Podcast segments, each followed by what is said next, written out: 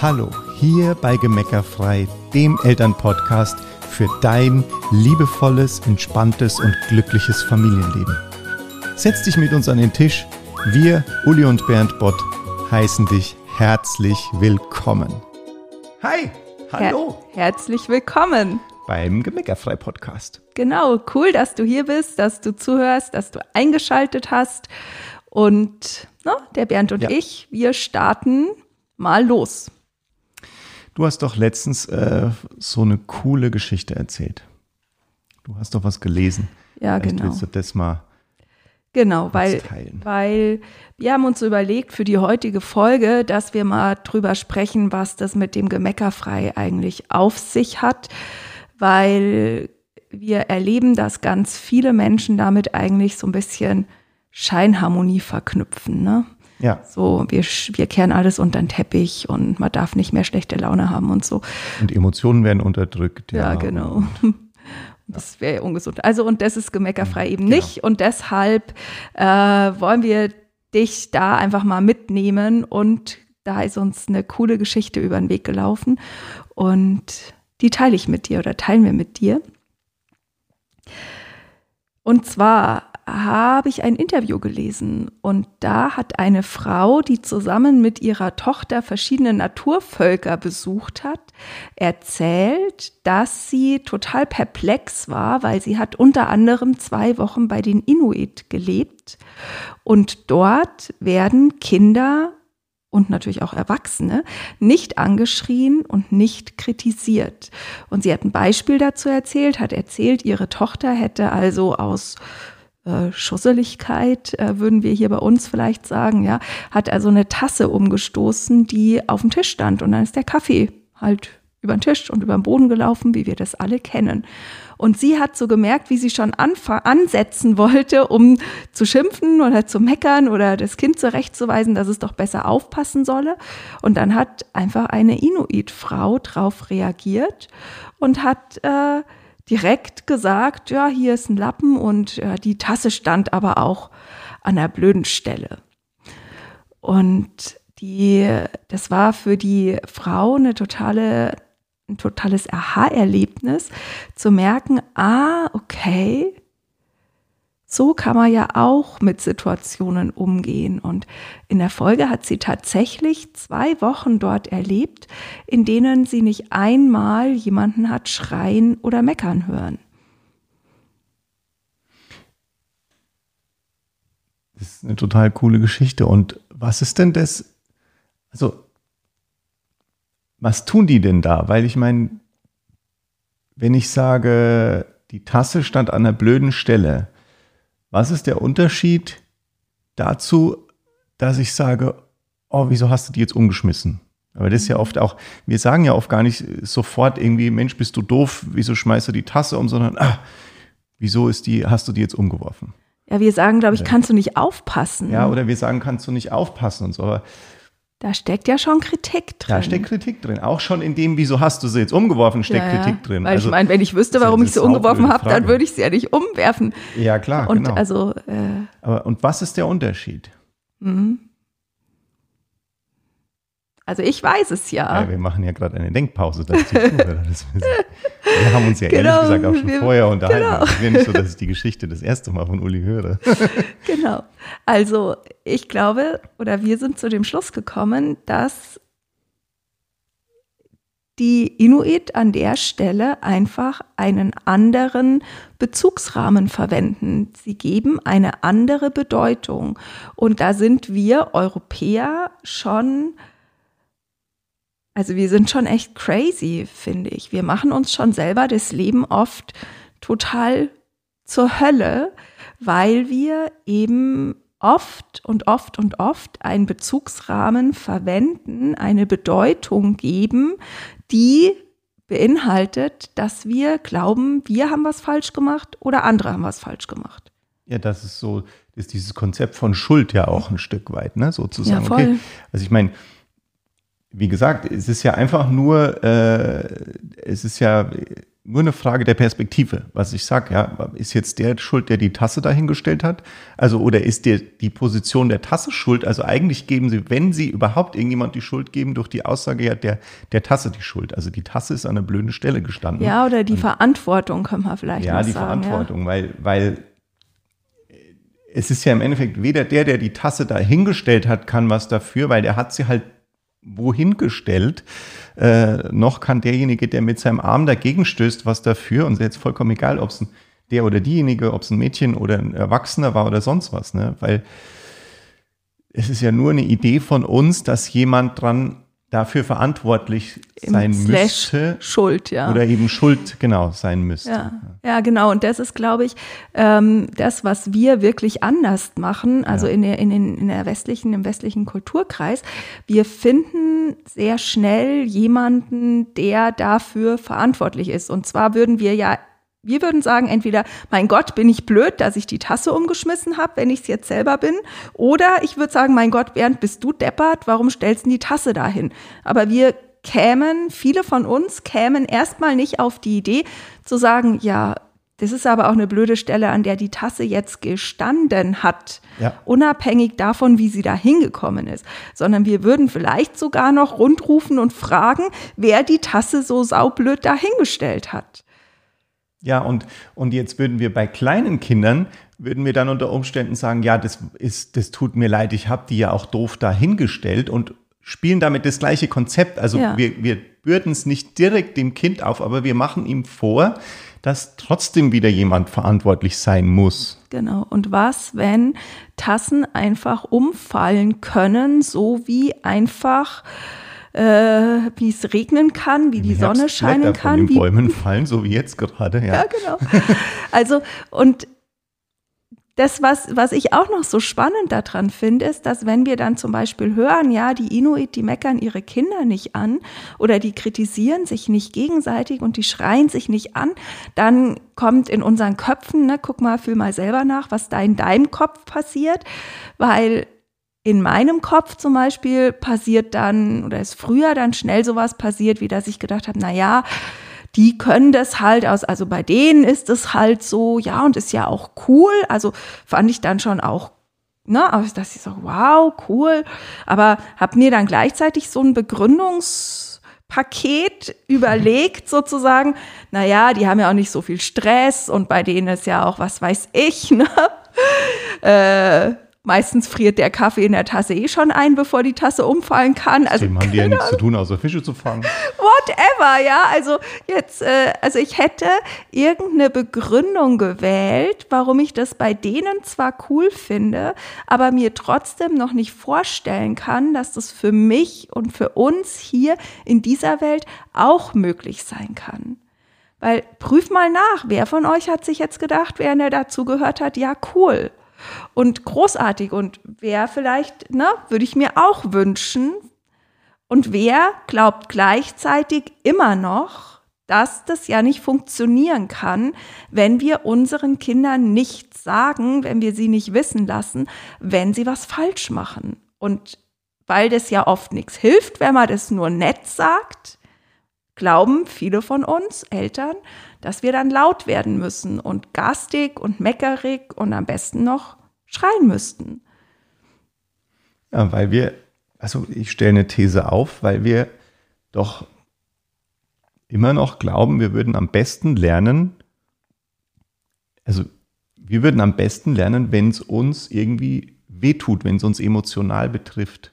Ja, das ist ein totaler, also das ist wirklich so, das hat sich in so vielen Menschen so eingeprägt, dass Lernen durch negative Emotionen oder Lernen durch Angst passiert. Ja, wer nicht hören will, muss fühlen. Ja, genau. Also das ist ja jetzt einerseits wird es natürlich, wird es früher für Prügelstrafen und so benutzt, das ist jetzt heute für die allermeisten, sage ich mal, Vergangenheit, aber ist ja so das Ding mit der heißen Herdplatte zu sagen, ja, dann muss man sich halt mal verbrennen. Also ich kenne jetzt viele Menschen, die haben sich nie am, an der heißen Herdplatte verbrannt und fassen trotzdem nicht drauf. Ne?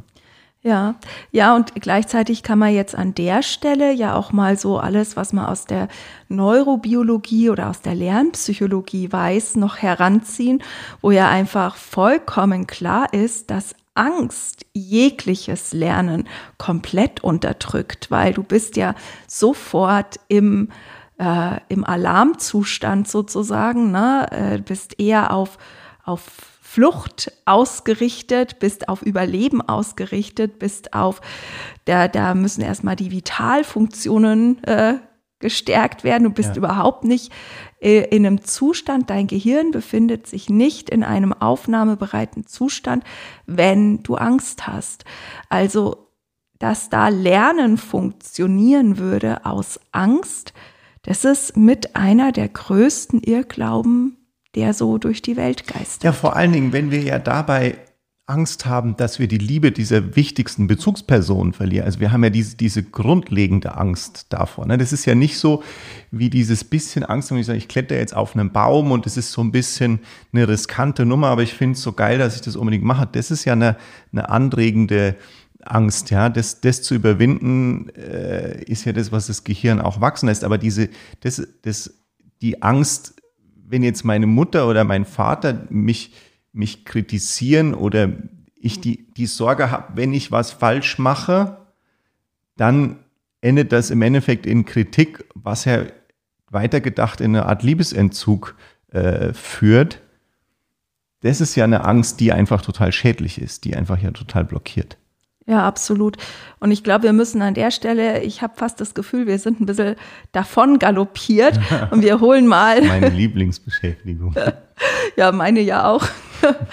also von dem her, wenn du jetzt beim Zuhören denkst, äh, die schlagen hier aber, was die hier für Schleifen schlagen, dann äh, schick uns gerne auch ein Feedback und lass uns das mal wissen, ob du uns folgen kannst.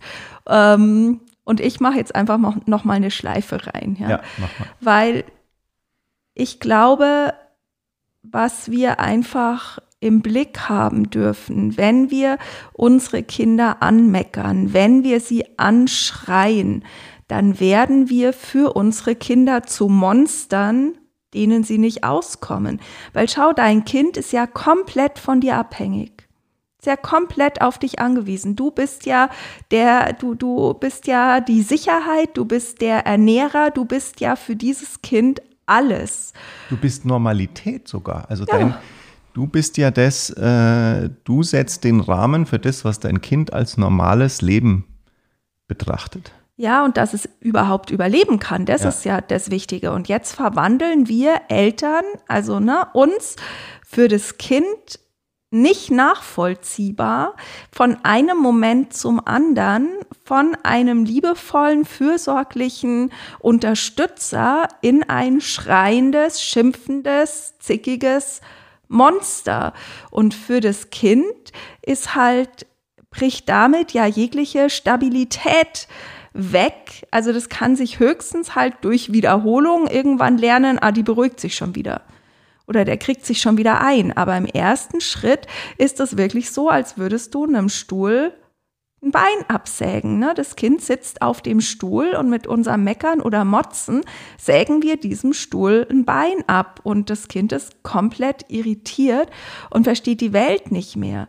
Weil das ist ja, Wirklichkeit ist ja immer nur das, was wir für wahr halten. Also selbst wenn ich jetzt das Gefühl habe, das Kind hat absichtlich die Tasse umgeschmissen und kaputt gemacht, meine Lieblingstasse, whatever, dann hat das Kind es ja nicht mit Absicht gemacht. Also das Kind ist ja nicht hergegangen, hat gesagt, ich ärgere jetzt den Papa, ich ärgere jetzt die Mama, ich mache jetzt diese Tasse kaputt, damit die whatever. Ja, da gibt es natürlich auch wieder äh, instrumentalisiertes Verhalten und so, da gehen wir auch irgendwann nochmal drauf ein, das gibt es auch, aber davon wollen wir jetzt im ersten Schritt hier mal nicht ausgehen, sondern wir gehen einfach nur mal davon aus, das Kind versucht, wie so oft, diese Welt zu verstehen und sein Leben zu leben. Und da passieren ihm halt ab und zu Missgeschicke.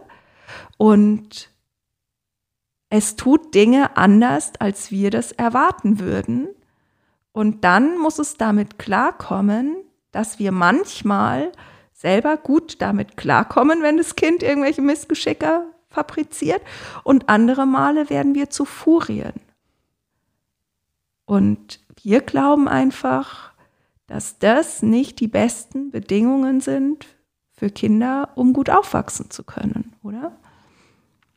Ja, und was das, das Coole ist, würde ich jetzt gerne dazu sagen, nicht, dass sich jetzt äh, jemand schlecht fühlt an der Stelle, wenn er in Gottes Willen, was, äh, was habe ich da bisher alles äh, verhunzt, ja. Ähm, das Coole ist, dass du ja genau deswegen, wie wir gerade eben beschrieben haben, dass wir als Eltern ja die Basis sind, die Normalität sind, wir das auch ganz schnell immer wieder verändern können. Ja, also Voll. das ist, es ist immer egal, was, was gewesen ist. Du kannst an der Stelle jederzeit das verändern, das umdrehen und wirst deinem Kind damit äh, ein Riesengeschenk machen. Nicht nur, weil du es dann anders machst, sondern weil du dem Kind auch zeigst, schau, wir sind Menschen, wir machen Dinge auf eine bestimmte Art und Weise, erkennen vielleicht irgendwann, das wollen wir nicht mehr und können es dann anders machen. Ja, absolut. Und Kinder sind ja nicht nachtragend. Das heißt, ne, also falls du jetzt Angst hast, dass da irgendwie schon was, weiß ich, was kaputt gegangen ist, äh, die kannst du auch, diese Angst kannst du auch einfach mal verabschieden, schaukeln, schicken, sagen wir gerne, ne? Oder mal schreibst auf einen Zettel und verbrennst den Zettel und sagst einfach und ab jetzt anders, weil ich, ich glaube, wir sind einfach, es gibt zwei, wenn man es sagen wollen würde, ich glaube, es gibt zwei Gruppierungen von Eltern. Die einen, die eben sagen, äh, also ich muss einfach sagen können, wenn mir was nicht passt und es muss auch mal laut sein und und das gehört eben auch dazu und äh, da das alles andere ist ja auch nicht ist ja auch weltfremd. Die Kinder müssen ja auch lernen, in dieser Welt zurechtzukommen. Ähm, das ist die eine Gruppe Menschen und da würde ich einfach gerne dazu sagen, klar, kannst du mal wütend sein, klar kannst du mal ärgerlich sein, klar kannst du mal genervt sein, das sind wir auch, das ist ja gar keine Frage an dieser Stelle. Die Frage an der Stelle ist nur, mache ich mein Kind dafür verantwortlich, dass ich mich so fühle oder nehme ich die Verantwortung für meine Gefühle zu mir? Ne? Und die andere Gruppe von Eltern ist, die würde ich sagen, das sind diejenigen, die schon wissen, dass sie nicht meckern und schreien und schimpfen wollen und denen es aber halt trotzdem immer mal passiert, weil sie, weil die Kinder die roten Knöpfe drücken. Und äh, denen würde ich einfach gerne noch zusätzlich mitgeben wollen, dass ja, das ist so. Deine Kinder sind zu dir gekommen, damit du dich entwickeln kannst. Und die drücken die roten Knöpfe bei dir, damit du wachsen kannst. Und da ist einfach deine, die, wenn du möchtest, die Herausforderung, die du annehmen kannst, ist zu sagen, okay, ich äh, färbe meine roten Knöpfe um. Ja, ich sorge dafür, dass ich halt nur noch grüne Knöpfe habe. Und äh, mit jedem Tag gelingt es mir besser, ohne Gemecker und Geschrei mit meinen Kindern den Alltag zu gestalten und wenn es dann doch mal laut wird, aus welchen Gründen auch immer, dann kann ich anschließend immer noch sagen, liebes Kind, du, das tut mir total leid, das wollte ich nicht, ich konnte es gerade nicht besser und morgen ist ein neuer Tag und wir probieren es wieder neu.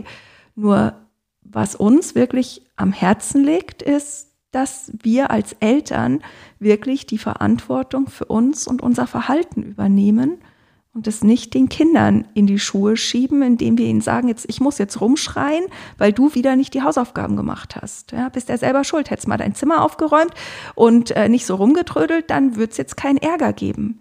Das ist einfach Bullshit. Weil Ärger gibt's, weil du dich entscheidest, dich über das nicht aufgeräumte Zimmer gerade ärgern zu wollen. Und das ist total cool. Ich würde da gleich nochmal mit dem weil du das entscheidest, da würde ich gerne noch mal kurz was dazu sagen für alle die, für die es jetzt wirklich neu ist, ja, weil die uns noch nicht kennen. Ähm, du triffst ganz viele Entscheidungen unbewusst. Ne? Das, ist, das ist dabei wichtig, ja. Du sagst, das habe ich ja nicht entschieden, sondern das passiert ja einfach. Unbewusst hast du die Entscheidung doch getroffen. Und das ist das, äh, was wir damit meinen. Also ja, ich glaube, in dieser Folge, wenn ich jetzt uns beiden so zuhöre, da sind schon wieder so viele Themen drin, die wir in den nächsten Folgen einfach nochmal detaillierter, äh, wo wir nochmal detaillierter drauf eingehen werden. Fall, ja. Weil das war tatsächlich auch so ein Grund, warum der Podcast erst jetzt startet, weil wir irgendwie dann da saßen und gesagt haben, krass, wo fangen wir denn jetzt um ja. Himmels Willen einfach mal an? Ja, weil das, äh, wir sind ja schon so in dieser Materie, so, so deep gedeift sozusagen, so tief drin, dass wir äh, ne, dass, dass es, glaube ich, einfach auch ein paar Folgen dauern darf, bis du die Intention von Gemeckerfrei äh, für dich nachvollziehen oder fühlen kannst, wenn du uns eben bisher noch nicht kennst. Genau, genau, weil wir sind tatsächlich, dadurch, dass wir das Buch geschrieben haben, dadurch, dass wir seit, seit drei Jahren eigentlich ja nichts anderes mehr machen. Ja, seit 22 Jahren nichts anderes ja, seit machen. 22 Jahren und seit, seit drei oder vier Jahren eigentlich das ja auch noch ständig allen äh, beibringen und, und erklären und drüber sprechen, äh, können wir dann natürlich vom Hundertsten ins Tausendste kommen. Ja. Und es ist total großartig, dass du, dass du zuhörst und dass du dich da mit auf die Reise begibst. ja, und gib uns, uns echt total. Feedback. Gib uns wirklich Feedback, genau. ähm, damit wir von dir lernen können, wie wo du gerade stehst und wie ja. wir dich gut inspirieren können, weil das ist das, was wir hier wollen, weil unsere Zielsetzung ist, ne? Gemeckerfrei in die Welt zu tragen, weil wir wollen gerne, und da komme ich wieder zum Anfang zurück, wäre es nicht wundervoll, wenn auch alle anderen Kinder, nicht nur die Inuit-Kinder, erleben dürfen, wie sich eine Kindheit anfühlt, in der sie nicht angemeckert, angeschrien oder kritisiert werden. Weil in dem Moment, wo ich eben keine Angst haben muss, dass sich meine Lieblingsmenschen zu Furien oder Monstern entwickeln, wo ich keine Angst haben muss, kritisiert zu werden, kann ich dieses Gefühl, bedingungslos geliebt zu sein, in mir bewahren. Und dann muss ich als Erwachsener gar nicht nach der Liebe im Außen suchen, weil ich es ja in mir noch fühlen kann. Und das ist eine unserer großen Zielsetzungen. In diesem Sinne freuen wir uns auf dich in der nächsten Folge. Genau. Alles Liebe für dich. Alles Liebe. Bis zum nächsten Mal. Tschüss. Vielen Dank dir fürs Zuhören. Wir, Uli und ich und das Gemeckerfrei-Team wollen dich jetzt noch einladen zur Gemeckerfrei-Challenge. Erlebe fünf Tage in einer wundervollen Gemeinschaft, wie Gemeckerfrei funktioniert, wie effektiv bereits kleine Impulse sein können, wenn du weißt, wie es geht und wie du direkt erste Erfolge erzielst, die deinen Alltag sofort entspannen. Und das Beste dabei, die Challenge ist komplett gratis. Anmelden kannst du dich unter gemeckerfrei.de slash chg. Du findest den Link natürlich auch ganz einfach in den Show Notes. Wir freuen uns auf dich in der Challenge. Und wenn dir die Podcast-Folge gefallen hat, dann klick jetzt noch schnell auf Abonnieren, damit du auch wirklich keine Folge mehr verpasst. Bis zum nächsten Mal. Alles Liebe für dich.